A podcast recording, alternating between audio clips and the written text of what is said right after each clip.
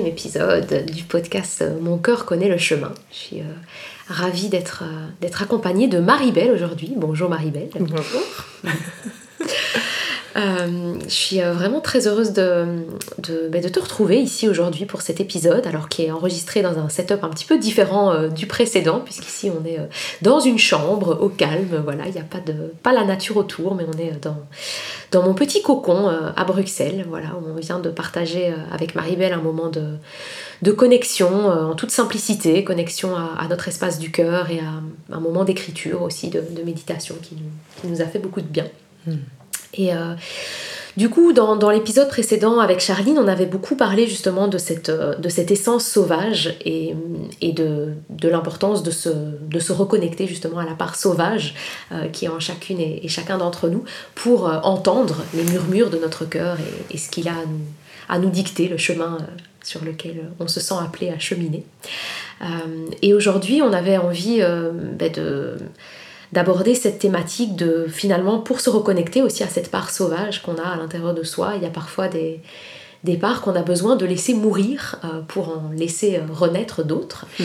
Et, euh, et, justement, on a beaucoup abordé dans l'épisode précédent cette notion du, de l'essence sauvage qui, qui, peut représenter quelque chose de très, de très joyeux finalement. On peut se dire, voilà, quand on est connecté à cette part de soi, on se sent vivant, vibrant, plein de vie, plein de créativité et, et porté par, pour aller vers l'avant. Et finalement, euh, c'est une part évidemment de, cet espace-là, mais il y a aussi un autre côté euh, de cette essence sauvage qui est le côté euh, peut-être un peu moins moins beau à voir ou moins beau à assumer en tout cas, qui est l'importance de parfois de, faire des choix en fait, de vraiment se choisir pleinement soi-même, se positionner, assumer.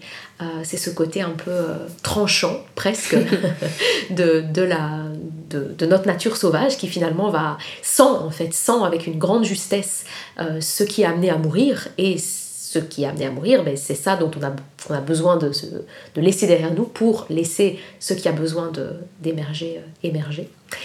Et donc voilà, on va parler de tout ça euh, avec toi Marie-Belle aujourd'hui et euh, on va, on va t'emmener à travers nos histoires, nos, nos, histoires qui sont très proches et très croisées. Il y a, on a été vraiment surprises toutes les deux de voir à quel point nos, nos histoires de vie se, se recoupent, il y a beaucoup de synchronicité, beaucoup mm. de choses en commun, notamment euh, avec euh, voilà, notre maternité, la manière d'envisager euh, notre vie d'entrepreneur, d'artiste, notre couple, voilà, plein de choses. et on va vraiment t'emmener à travers cette... voilà, on voyage à, travers cette, cet espace-là aujourd'hui. Vaste programme. Tout à fait.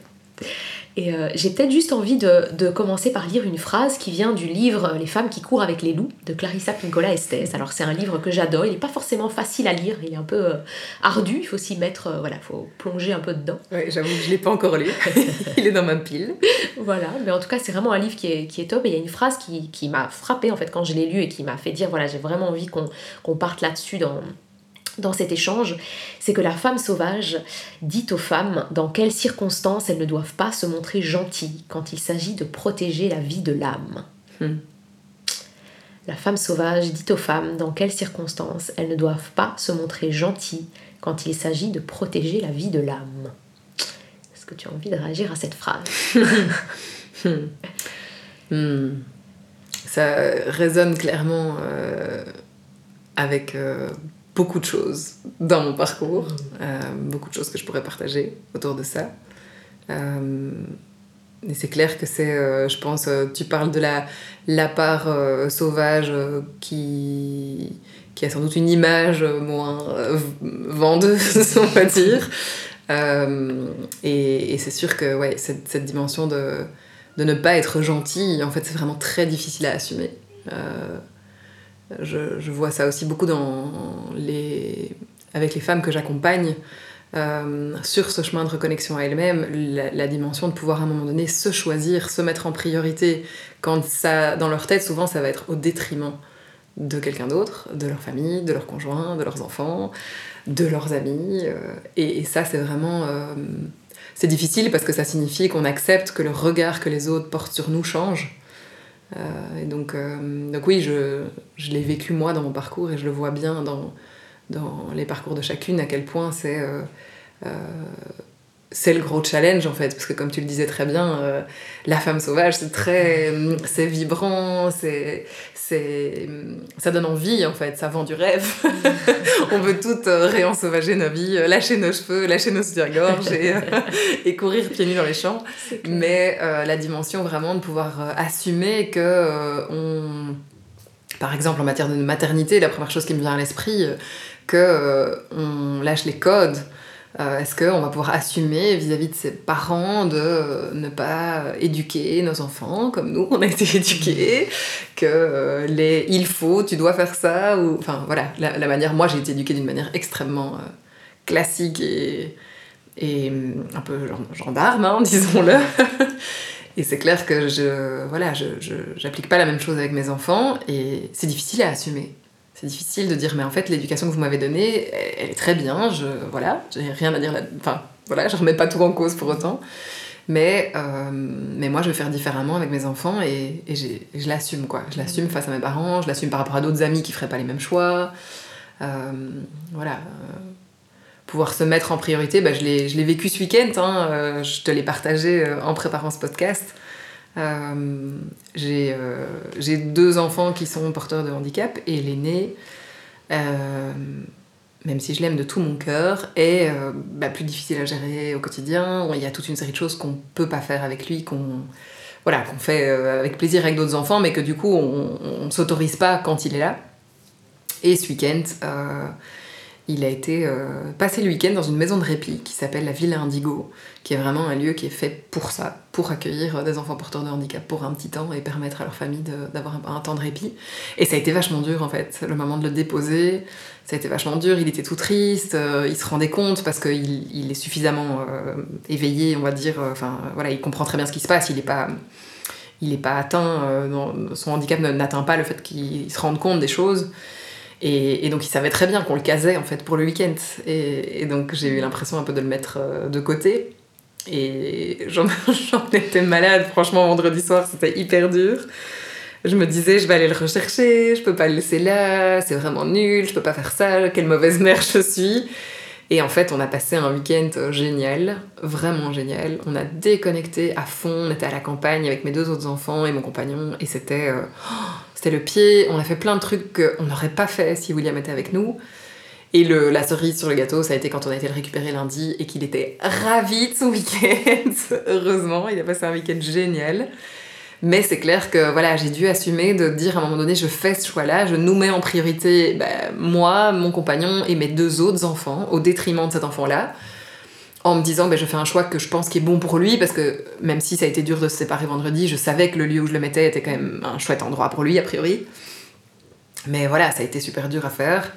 Et en fait, j'étais hyper fière lundi quand je l'ai récupéré de me dire ben ouais, là je nous ai choisi quoi. J'ai vraiment euh, assumé en fait euh, la maternité comme je veux la comme je veux la vivre, quoi. Et, et je sais que avec mon tempérament aussi, euh, avec la sensibilité que j'ai, bah, avoir William tout le temps, c'est vraiment difficile et je peux pas être une maman disponible. Euh, s'il est là tout le temps, je m'épuise beaucoup plus vite. Et, et voilà, c'était aussi vraiment une manière de, de pouvoir euh, préserver notre énergie à tous et qu'on soit qu'on sorte tous du week-end en fait super content de notre week-end quoi. Donc voilà, une expérience de d'un exemple de assumer les choix qu'on fait. Super, merci, merci vraiment pour ce partage hyper concret, tu vois, c'est génial de, de, mm. vraiment montrer comment, comment finalement tout le chemin aussi qui t'a traversé de, euh, mm. de voilà, le, les, les, doutes que tu avais, mais enfin, je peux pas faire ça, je vais être une mauvaise mère, et puis mm. finalement ce, ce, choix que tu as fait assumer, et au final, ce que je trouve vraiment beau quand on fait ça, c'est ça montre à quel point c'est pas facile, c'est un chemin aussi d'apprendre à assumer, mais que quand on le fait, en fait, c'est bénéfique pour tout Ah, il y a des cadeaux, clairement. Clairement, le cadeau, c'était de le récupérer euh, super content de son week-end. Il était hyper fan de nous retrouver, mais il avait passé un super bon week-end. Il n'était pas du tout en mode ah, c'était dur ou quoi que ce soit. Je suis même pas sûre qu'on lui ait vraiment manqué, quoi. Donc euh, c'était trop bien, j'étais hyper contente d'avoir fait ce choix-là, quoi. Mais j'ai pas su faire ce type de choix euh, tout de suite. Ça m'a mis du temps de pouvoir être capable de me dire, ok, je m'autorise à demander de l'aide, je m'autorise à mettre un enfant de côté, entre guillemets, pour un week-end. J'aurais pas été capable de faire ça il y a 5 ans, je pense. Voilà. Bah oui, c'est tout un chemin, c'est Mm. complètement tout un chemin et je trouve ça, je trouve ça euh, beau aussi de pouvoir se rendre compte que c'est ok à certains moments de pas parvenir à assumer Mhm. euh, et de finalement se dire ben là, là je j'arrive pas à faire un autre choix et c'est ok comme ça, mais c'est un chemin vraiment petit à petit d'arriver à assumer ça et de se rendre compte que quand on, quand on assume, mais en fait oui c'est ce que je disais, c'est que ça finalement c'est bénéfique pour tout le monde et moi j'ai, enfin j'ai- j'aime bien que tu mentionnes cet, cet exemple là de la maternité parce que moi c'est vraiment, euh, voilà je suis aussi maman d'une d'une petite fille et j'ai été élevée par une maman qui a été toujours extrêmement présente. Mhm. Euh, elle travaillait pas, elle s'occupait de ma soeur et moi tout le temps, elle était vraiment euh, ultra présente comme on n'avait pas... euh, mais enfin voilà, elle avait plus sa maman, elle n'avait pas de grands-parents qui pouvaient prendre soin de, de nous non plus, elle, elle voulait pas nous confier à n'importe qui, donc elle, vraiment on était toujours avec elle. Et...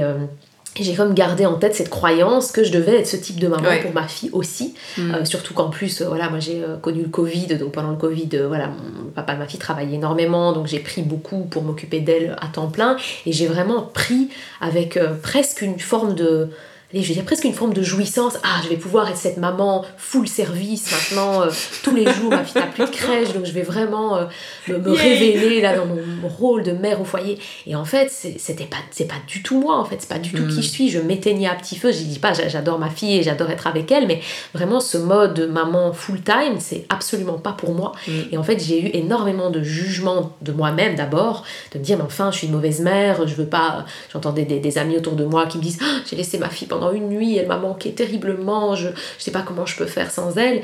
Et moi, je me disais, mais ça non, moi, j'ai pas de problème. vis pas du tout ça. Mais non, non, j'ai pas. Enfin, je veux dire, j'ai assez rapidement euh, pu passer plusieurs jours sans ma fille sans que ça soit un problème. Et, euh, et vraiment, ça a été de nettoyer ce jugement dans ma tête, de me dire je suis une mauvaise mère si je n'ai pas envie d'être avec ma fille tout le temps. Et, et à plusieurs reprises, ça m'est encore arrivé, euh, il y a encore quelques mois, de me forcer à me dire Ah, mais quand même là, euh, c'est pas très chouette, je l'ai pas vue depuis un certain temps, je devrais quand même passer euh, X temps, enfin ce moment-là avec elle. Et en fait, si je ne suis pas pleinement présente et pleinement là avec elle, ben je- elle, il n'y a pas de bénéfice pour elle, Non, de bénéfice non, pour elle non plus. exactement. Mm. Et donc aujourd'hui, j'apprends vraiment, parce que je, voilà, je suis séparée euh, de, de son papa, mais j'apprends vraiment à me dire les moments où je suis avec elle, je suis pleinement avec elle, et je prends un plaisir énorme en fait à, à- à échanger, Ouais. on, on est vraiment complices, on, on- mais parce que ma jauge à moi, elle est remplie aussi. Clairement. Et, euh, et c'est fou parce que enfin, tu, tu le vois aussi avec les femmes avec qui tu Mm, travailles, voilà, ouais. les femmes qui viennent à mes cercles aussi. J'ai vu tellement de, de, de- de mamans qui pensent qu'elles doivent remplir qu'elles doivent prendre soin de leurs enfants d'abord. Alors bon, évidemment, euh, c'est bien en tant que maman, si son enfant tombe, euh, il y a quelque chose de grave, on va toujours avoir cette, euh, cette euh, je veux dire, cette, ce cœur de maman, il est toujours Oui, là, cet élan de maman, évidemment. Il y, a, il y a quand même une notion aussi d'être vraiment au service de son enfant, mais c'est pas bénéfique pour Mais c'est l'enfant. cette image du masque dans l'avion. hein. Voilà, Euh, si l'avion se crache, il faut d'abord mettre le masque à soi, il faut d'abord se sauver soi, et puis tu mets ton masque à ton enfant. C'est vraiment le truc qui est répété beaucoup euh, dans le milieu dans lequel moi je travaille, en périnate, mais c'est tellement vrai. Et en fait, il y a tellement, tellement d'injonctions autour de la maternité que quoi qu'on fasse, on a toujours l'impression qu'on est une mauvaise mère. Enfin, moi j'ai l'impression d'être entourée, enfin forcément j'accompagne des, des mamans, mais de, de voir vraiment à quel point c'est encore difficile de, de- pour beaucoup d'assumer leur choix, quel qu'il soit, quoi. Parce que euh, la maternité peut prendre euh, en fait tous les visages. Mm. Et comme tu dis, euh, bah, pour toi, ça va être euh, de pouvoir euh, te recharger et, et passer du temps de qualité avec ta fille, même si c'est moins de quantité Mm. et que tu vas être satisfaite de ça et ta fille aussi du coup va s'y retrouver parce que en fait ça te correspond à toi et l'enfant ce dont il a besoin c'est juste que sa mère aille bien et pour d'autres mamans ça va être euh, du maternage extrêmement proximal avec euh, parfois euh, le fait de même pas scolariser l'enfant et de garder l'enfant euh, tout le temps avec soi et où pour ces mamans là ça va parfois être extrêmement facile et bénéfique et du coup l'enfant se sent bien parce que la maman se sent bien et donc c'est ça qui est super difficile je trouve c'est de se détacher de vraiment euh, l'image qu'on a de ce qu'il faut faire quoi Mm. l'idée qu'on a de notre éducation de la société d'aujourd'hui en fonction des milieux dans lesquels on évolue ben, dans certains milieux ça va être ce ma- maternage proximal à tout prix et ça donne des burn-out, ça donne des, des mamans en épuisement parce que euh, elles veulent faire parce qu'elles se disent que c'est ça qui est bien et qu'en fait elles se rechargent pas à côté, elles prennent pas de temps pour elles, etc. Puis dans d'autres milieux plus classiques, ben, ça va être autre chose et ça va avoir des effets néfastes aussi. Donc vraiment, il n'y a pas de... Il n'y a pas de bonne manière d'être maman, quoi. Et c'est à chacune de trouver euh, la sienne. Mais c'est difficile parce que ça signifie effectivement pouvoir se connecter à cet espace de son cœur, pouvoir se connecter à sa boussole, pouvoir se défaire de toutes les injonctions de- du regard extérieur sur nos choix. Mhm. Et, et ouais, comme on le disait tout à l'heure, c'est tout un chemin, quoi. C'est ça. C'est vraiment... Euh, Mm. C'est exactement ça, et c'est pour en revenir à là, notre cœur connaît le chemin et notre cœur sait ce qui est juste pour nous et la, la, la façon d'être d'être mère qui est juste pour nous, ou d'être mm. femme, ou peu importe en tout cas, mais ce qui est juste en tout cas pour nous. Et souvent, ben, ce, qui, ce qui est demandé, c'est juste de de, oui, ça, de se défaire, comme tu dis, des jugements, en fait, des mm. jugements d'abord de soi-même. les premiers, c'est sur soi. On pense que les gens nous jugent, mais c'est assez fou de, de, se rendre compte que parfois, bon, bien sûr, il y a, y, a, y a, beaucoup de jugements, surtout autour de la façon d'être mère, etc., mais il y a, y a, aussi beaucoup de jugements qu'on se met tout seul dans notre tête, de choses, comme tu dis, qu'on estime qu'on devrait faire comme ça, ou que ça devrait être comme ceci, et... Euh, un jour, j'ai suivi une petite formation ça, sur la parentalité euh, avec une, femme que j'aime beaucoup qui s'appelle Fanny Paulet, euh, une belge aussi, et elle, elle, elle, a utilisé une phrase qui a vraiment qui m'a percuté, c'est les enfants sont des baromètres de notre justesse en fait. Hmm. Et effectivement, quand on n'est pas juste avec soi-même, on se prétend qu'on est une mère, euh, voilà, une mère dévotionnelle, alors qu'on ne l'est pas, sacrificielle. ou sacrificielle, voilà, ou au contraire qu'on fait semblant d'être détaché, de dire moi je ne veux pas prendre trop mon enfant dans les bras ou quoi que ce soit, alors qu'en fait voilà, moi je suis une maman qui est très tactile par exemple, j'adore faire plein de câlins à ma fille et, et si je je suis pas telle qui je suis, et eh ben ma fille en fait elle me le renvoie en pleine figure et elle me elle a des j'ai vraiment observé qu'elle avait des comportements euh, qui venaient vraiment me chercher pour me mm. montrer en fait mais là tu n'es pas tu n'assumes pas pleinement en fait ce que tu veux vraiment, tu fais semblant que euh, parce que tu penses que tu dois être comme ceci ou comme cela. Euh, c'est une anecdote qui me vient, c'est vraiment quand une fois j'avais quelqu'un comme ça qui était à la maison et qui donc était présente pendant que j'étais avec elle et j'avais l'impression que cette personne allait juger comment j'allais me comporter mm. avec ma fille et donc j'ai commencé à changer la manière dont je suis d'habitude à dire non mais il faut pas faire ça euh, il faut se mettre de cette façon. Et en fait euh, elle, elle, a piqué une crise. Il y a vraiment eu un truc ça n'allait pas. Et en fait je me suis dit mais là c'était pas ma voix qui a parlé de moi. J'estimais que ce qu'elle faisait était complètement ok. Mais je lui ai dit non tu peux pas faire ça parce que il y avait cette autre personne à côté, et je me dis, on va croire que je suis une mauvaise mère si. Et, euh, et, en le fait, que tu projetais sur l'autre personne, que, je si ça ne te jugeait pas. Exactement. c'est vrai, c'est tout un, et c'est vraiment tout un chemin. Et, et par rapport à.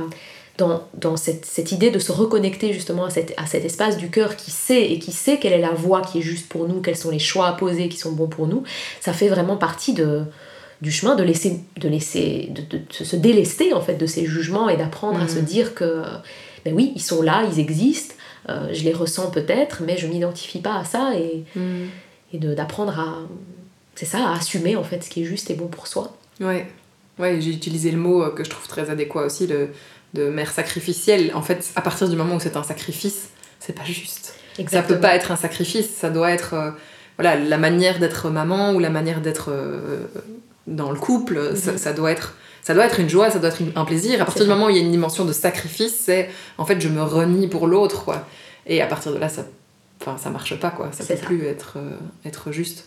Je vois ça aussi beaucoup dans les, les justement les mamans que j'accompagne euh, dans le couple. Il y a beaucoup, je fais, j'organise des retraites de femmes, You Come First, où l'idée c'est vraiment justement de s'offrir une déconnexion, de se mettre en priorité euh, pendant deux jours. C'est vraiment pas grand chose, mais ça, voilà, ça permet à celles qui viennent de pouvoir de pouvoir se retrouver un peu et, retrouver un peu le chemin justement vers, euh, vers elles-mêmes, vers leur cœur et tout ça.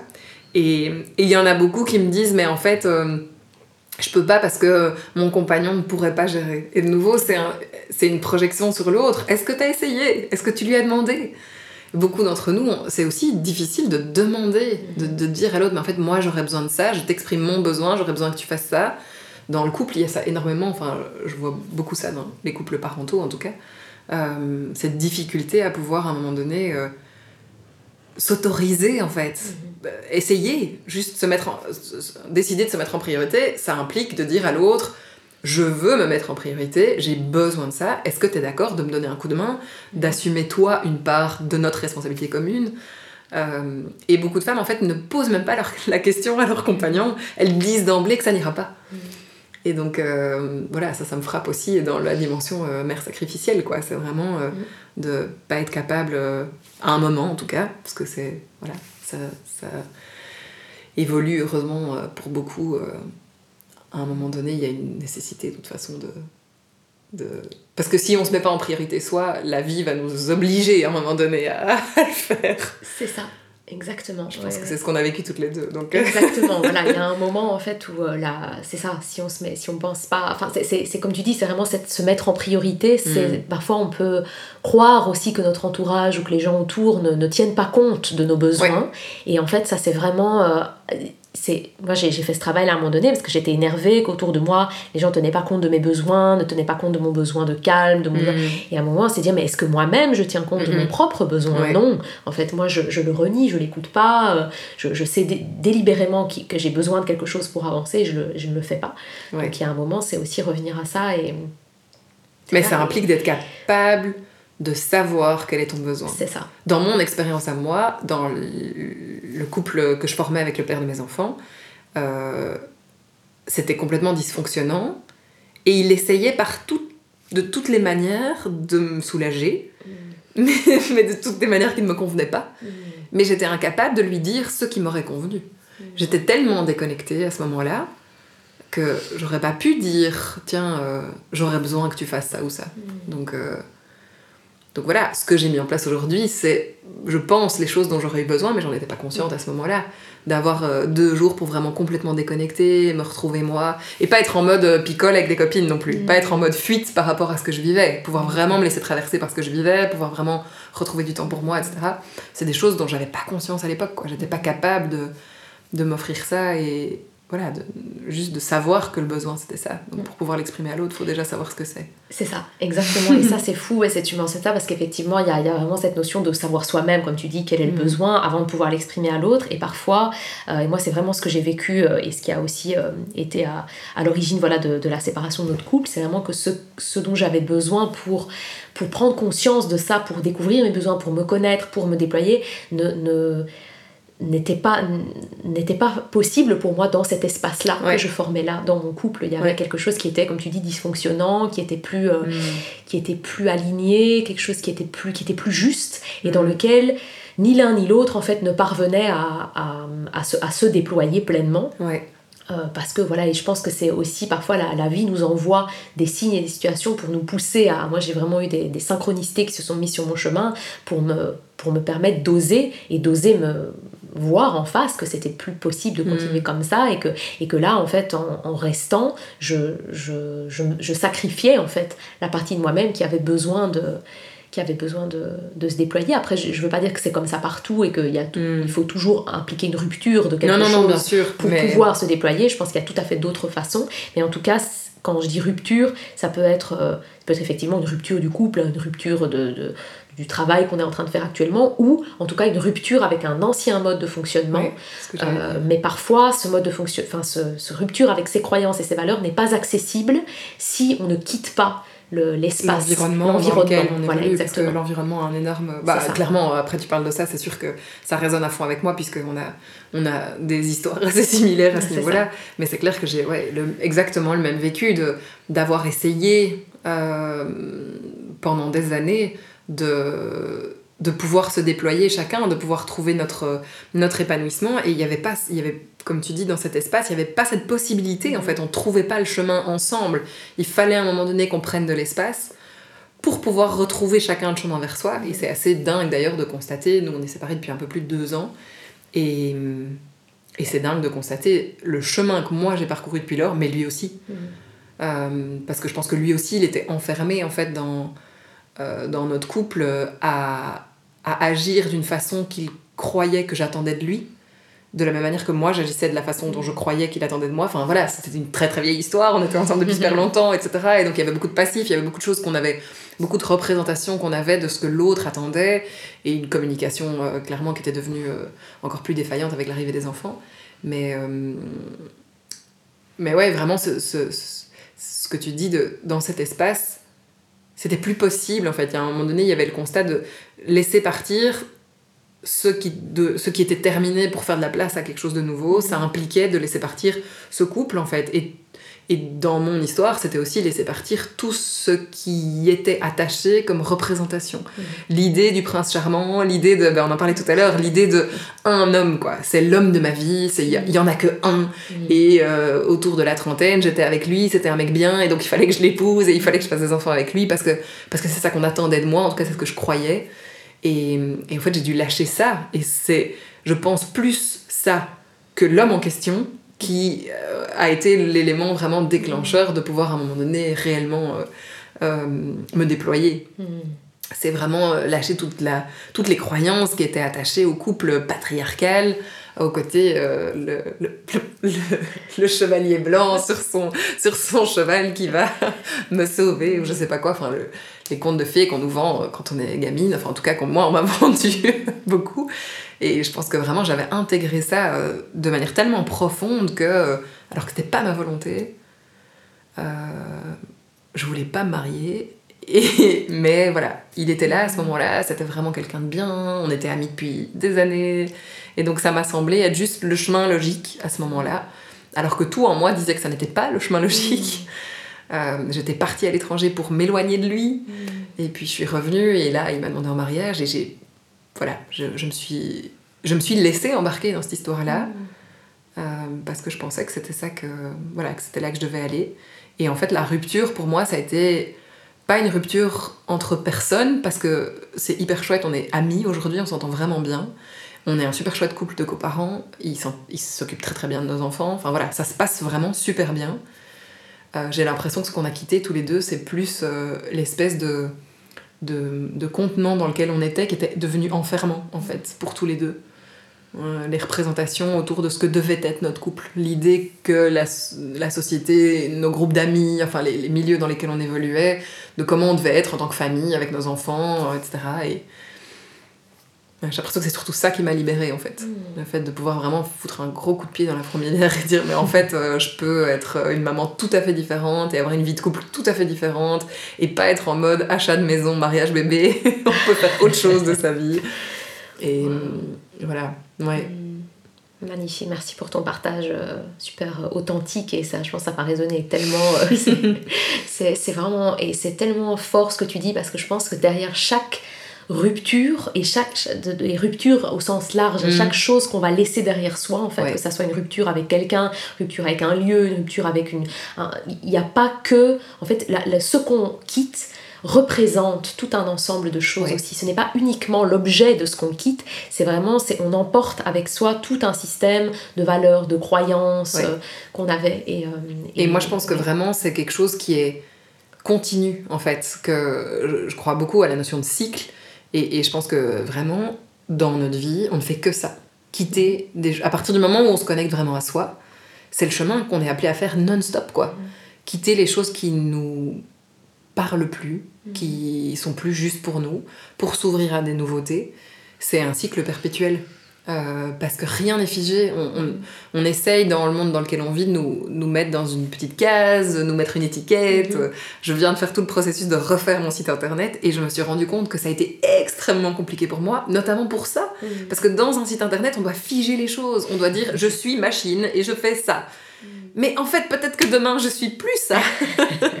et donc, j'ai eu beaucoup de mal à faire cet exercice. Et puis finalement, j'ai lâché en me disant ok, ben ce site, il durera peut-être deux semaines. Et peut-être il durera un mois, et peut-être que dans, dans deux mois, il est plus à jour, que je l'estime plus juste et plus, et plus aligné avec moi, et qui sera quand même encore là des mois parce que j'aurai pas le temps de le refaire, et c'est pas grave. J'ai juste figé les choses à un moment parce que j'ai eu envie de refaire. Voilà. Mais, mais je pense qu'il y a vraiment rien qui est figé et que ce qu'on est est en perpétuelle évolution. Et qu'on est tout le temps en fait en train d'enlever, de se libérer de choses pour s'ouvrir à des nouvelles choses et, et, et de changer en fait. On fait que ça quoi. C'est super, j'adore. J'ai l'impression qu'on va vers la conclusion là, c'est top de parler d'histoire de cycle. Et du coup, c'est fou parce que ce qui me venait, c'était vraiment dans, dans cette notion de, de ton- notre cœur qui connaît le chemin. Mhm. Euh, je pense que notre cœur sait à chaque instant ce qui est bon, mais ce qui est bon pour nous à un instant n'est pas forcément, comme tu dis, ce qui était bon. Tout et c'est moi, pour revenir sur la rétrospective par rapport à mon couple, effectivement, moi aussi, je me suis mariée et tout ça, mais à, à l'époque, ça m'a semblé être pour moi tout à fait juste. Mhm. En fait, je n'ai pas eu une petite voix dans ma tête qui m'a dit oulala, ne va surtout pas dans cette direction, pas du tout. C'était absolument juste et absolument aligné ça, tel que ça devait être. Et ensuite, voilà, des choses ont bougé, ont changé entre temps. Mhm. Et euh, je pense que c'est important de rester connecté à cette vérité de l'instant aussi. Ouais. Et là, notre, euh, notre cœur nous dit d'aller à chaque instant.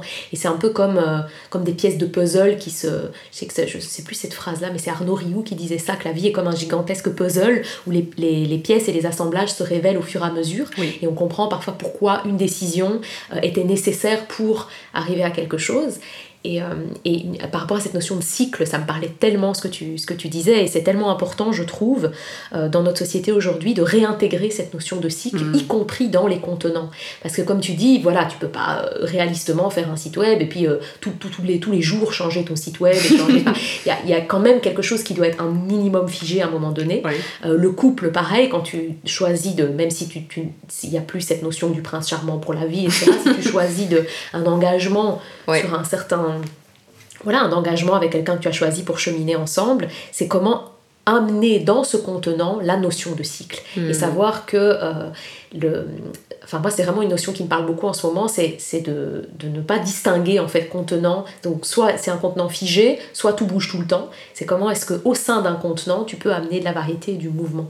Et je pense que c'est quelque chose qui peut euh, qui peut amener justement les personnes qui sont euh, très connectées à elles-mêmes, très connectées sur ce chemin spirituel et qui du coup sont en évolution permanente et en transformation profonde, de mm. garder quand même un ancrage et une base euh, à quelque mm. chose euh, de, de, solide. Et finalement, cette base-là, c'est parce que justement, là, je pensais pas du tout parler de ça, mais j'écrivais un texte, parce que moi, j'ai aussi, euh, donc j'ai un compagnon là depuis 8 mois, et on est, enfin, je me, sens vraiment dans une relation de couple conscient. Mhm. Et, euh, et j'ai écrit justement un texte hier euh, là-dessus, sur, suite à une prise de conscience qu'on avait eue sur la notion de de, cheminer ensemble, mais sans se diluer dans l'espace. Et en fait, il y a vraiment cette notion qu'en fait, on avance ensemble, non pas en regardant dans la direction l'un de l'autre, dans le sens où on se tracasse de mais qu'est-ce que, quels sont les besoins de l'autre, qu'est-ce que je pourrais faire pour lui, mais en fait, en, en se choisissant, en choisissant d'avancer pour soi et dans un but un but mm. commun, on sent connecté à un but plus grand en fait. S'aimer, c'est regarder ensemble dans la même direction. Exactement,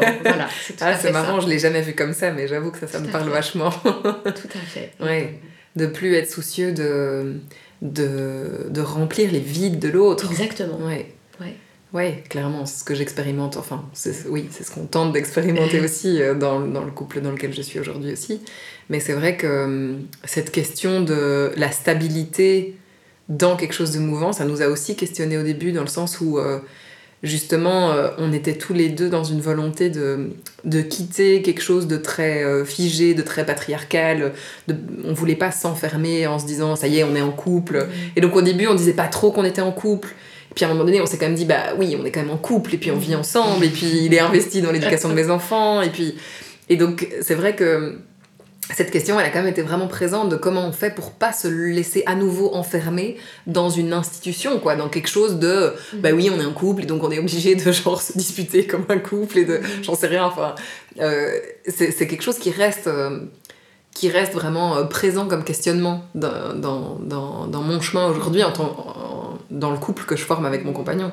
C'est, voilà, on vit ensemble, mais comment on fait pour intégrer cette notion de cycle, pour que chacun ait sa place, pour que chacun puisse cheminer, qu'il puisse y avoir de l'espace pour chacun aussi euh, euh, là-dedans. Je trouve que c'est voilà, c'est des questions. Pour moi, c'est vraiment il n'y a pas de réponse pour le moment. Voilà, c'est ça. Et ça, ça fait aussi partie du chemin. Finalement, c'est, je pense, c'est aussi peut-être pour conclure là-dessus, c'est oui, notre cœur connaît le chemin et à certains moments, je pense qu'on prend le temps de vraiment écouter, on sent quelle est la mm. direction à prendre, mais il y a des moments où c'est il n'y a pas de réponse en fait. Et c'est, c'est plus des questionnements et une se laisser porter aussi par ce qui se met, par ce qui est en mm. train de se passer et dire qu'on est en apprentissage permanent aussi, euh, qu'il n'y a pas de, y a pas, enfin, c'est un truc que j'aime souvent me rappeler aussi, il n'y a pas de point d'arrivée en fait. On, chemine, on apprend tous les jours et. Euh, Alors nous du coup, euh, avec mon compagnon, ce qu'on se répète régulièrement quand on est dans des moments de doute justement, bah c'est la confiance, hein, c'est nourrir mm. la confiance, se dire que tout va bien aller, etc. Et il limite très bien les, les accents euh, du monde entier. Et donc, euh, ce qu'il aime bien répéter, c'est We must trust more, my friend. We must trust more. donc, je ne fais pas du tout aussi bien que lui, mais en gros, oh, il répète ce truc de, avec l'accent indien, quoi, de, voilà, on doit faire confiance, quoi. Tout va bien aller, quoi. Et juste, genre, laisse-toi porter et ça va aller, quoi. Donc, euh, voilà, c'est ça qui nous porte pour eh ben l'instant. voilà, we must trust more. Exactement, revenir à cette foi, en fait, à cette confiance, à cette foi. Et et euh, waouh, c'était un bel échange. J'ai adoré cette. Euh, tellement spontané, on en a presque oublié notre micro là en fait, on était vraiment en conversation, c'est ça que j'adore. Donc euh, vraiment mille fois merci, pour cet échange. Et, J'ai mal aux joues à force de sourire, vous ne le voyez pas. Mais... Non, j'ai très mal aux, cuisses, j'ai les jambes croisées là, je sens que mes muscles commencent à tirer, que j'ai besoin de changer de position. en tout cas, merci, euh, merci à toi, merci à toi qui nous a écoutés. Je te souhaite vraiment de, de laisser infuser tous ces mots qui ont été, euh, qui ont été prononcés, qui ont été... Euh, voilà, peut-être il y a eu des, des, choses qui ont fort résonné, moins résonné. Enfin voilà, je laisse vraiment infuser tout ça. Le, le corps sait ce qu'il fait à l'écoute de, de toute cette, toute cette transmission. à très bientôt. Merci Marie-Belle. Merci Tatiana.